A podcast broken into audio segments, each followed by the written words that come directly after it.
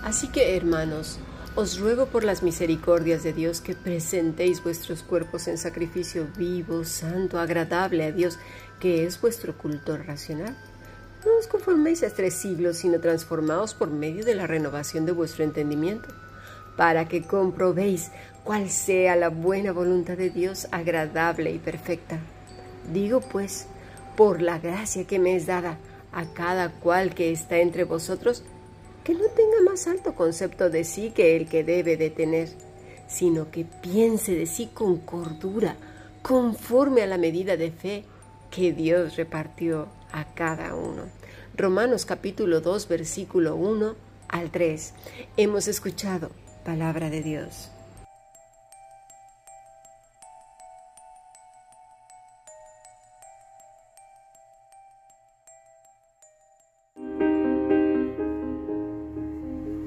La Fundación Bíblica te invita a participar tanto de esta aula internacional hoy apegados a él, como a sus cursos online en mol.fundacionbiblica.com. También Adoración de Siervos todos los martes a las 7.30 de la tarde España a través de nuestro canal de YouTube. Para cualquier información escribe a fundacionbiblica.gmail.com. Aprendamos juntos del Maestro. Te esperamos.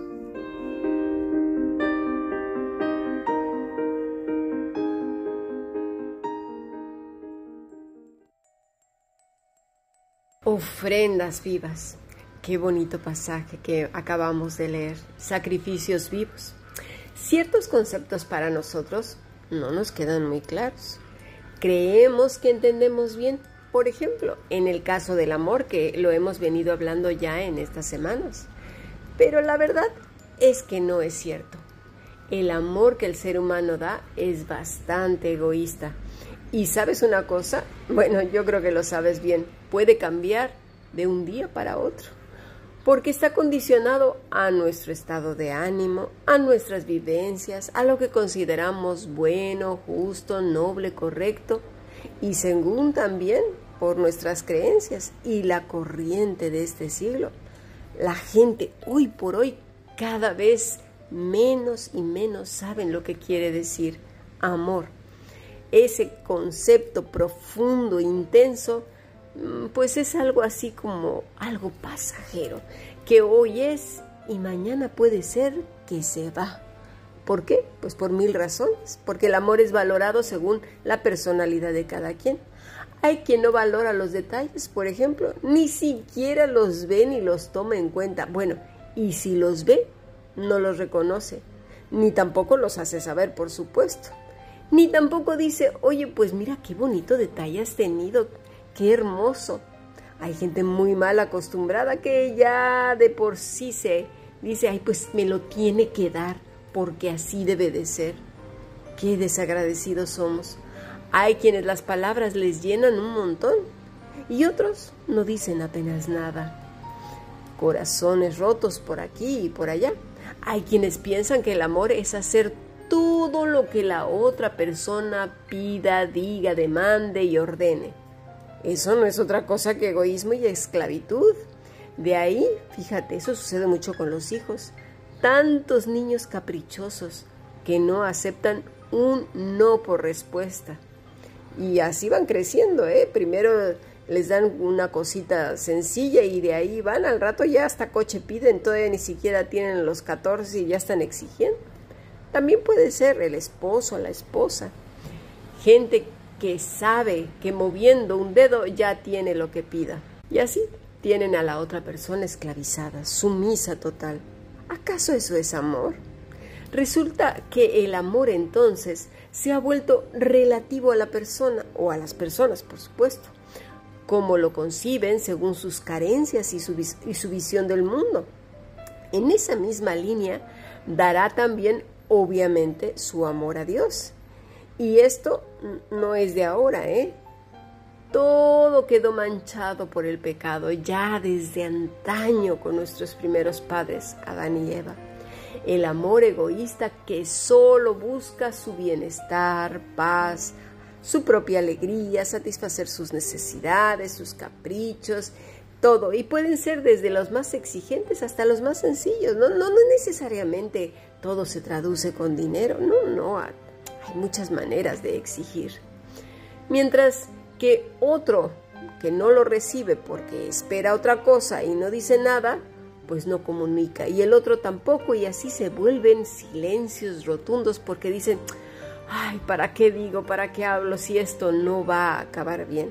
Esto sucede mucho en los matrimonios. Y así, vidas en las que por no salir mal con uno o con el otro se acepta, pues bueno, lo que se recibe, pero no es lo que llena el corazón. Corazones insaciables, corazones que sufren o corazones confundidos, corazones que están solitarios, corazones enfadados, corazones tristes, corazones frustrados, corazones sin consuelo, los mismos que llegan a los pies del maestro.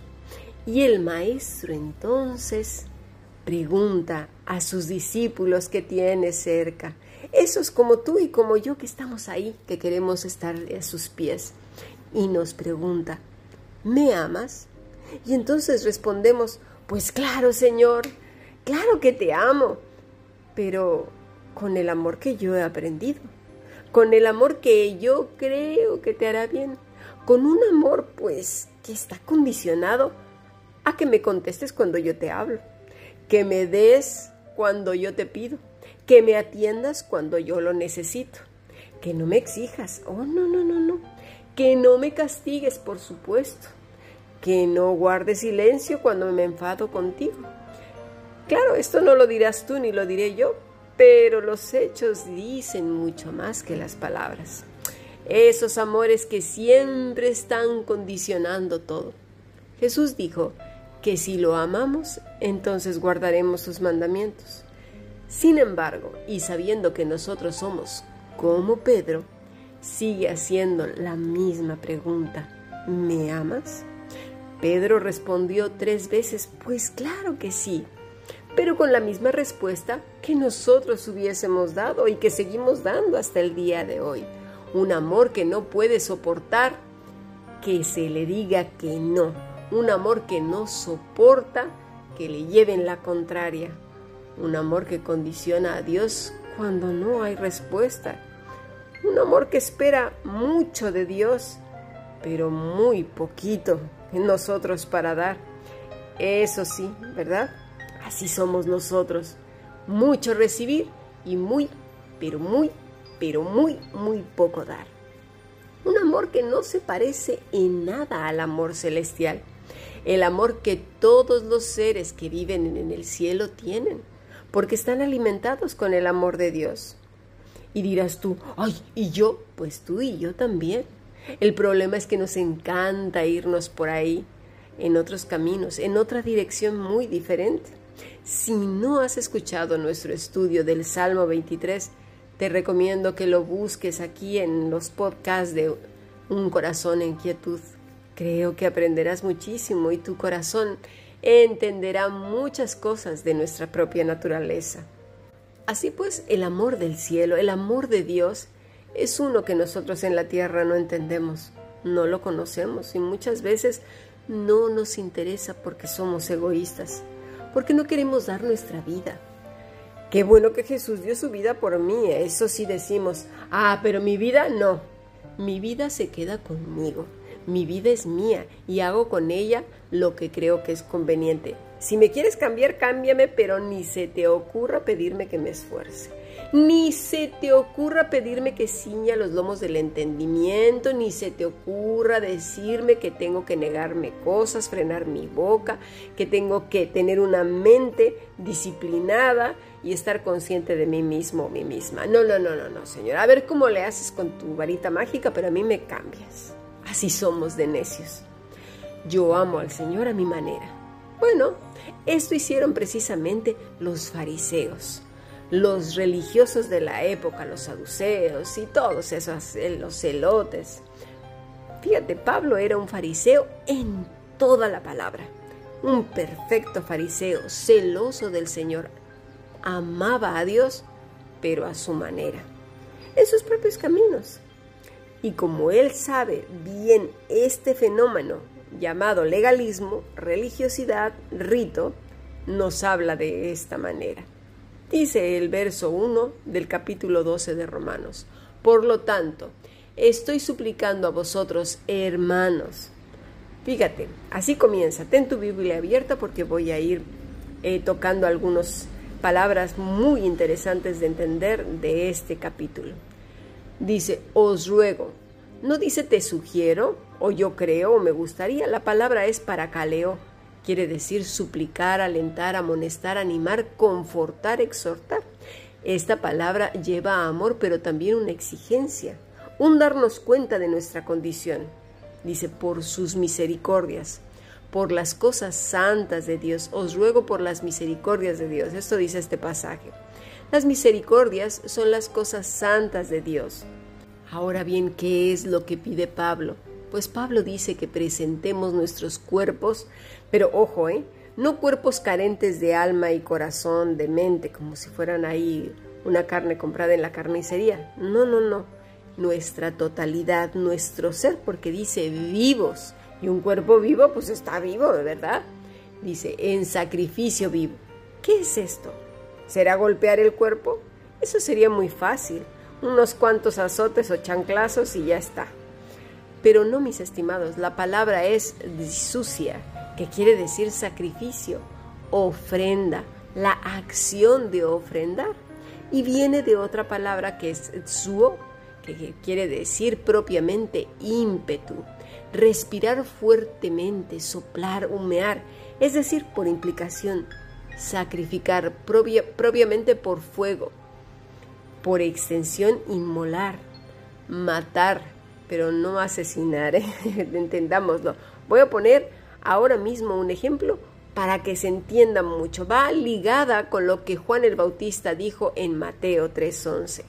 Fíjate bien, yo a la verdad os bautizo en agua para arrepentimiento, pero, pero, y aquí viene un cambio, pero el que viene tras mí, cuyo calzado no soy digno de llevar, es más poderoso que yo y mira, Él os bautizará en Espíritu Santo y fuego.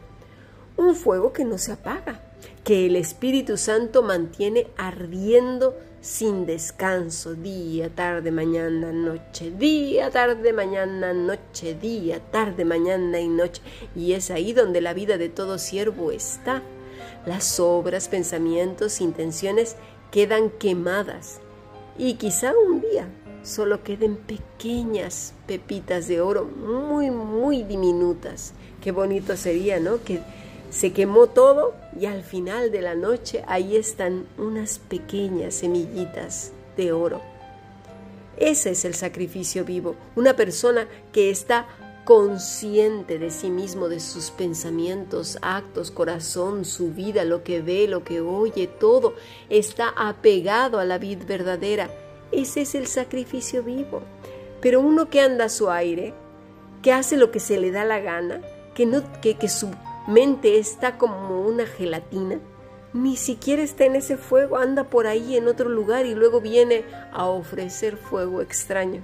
Cuando Dios no ha pedido fuego porque el fuego lo pone Él mismo, el Espíritu Santo que no nos damos cuenta que cuando venimos a ofrecer fuego extraño es una cosa asquerosa y repugnante, despreciar lo santo para poner nuestras miserias como si fueran sacrosantas, es una verdadera desgracia para nosotros. Necesitamos entenderlo. Dice el griego, sacrificio viviendo santo, así lo dice. Es decir, un verbo que denota continuidad como ese bautismo en Espíritu Santo y fuego, de continuo en el, altar, sin separarse, sin levantarse, y de ahí que diga racional. La palabra es lógicos. Sí, algo así como lógico, ajustado a la naturaleza verdadera, relativo a lo genuino, espiritual, perteneciente a la facultad de la razón, razonable. Vamos a hablar más de esto en nuestro siguiente podcast.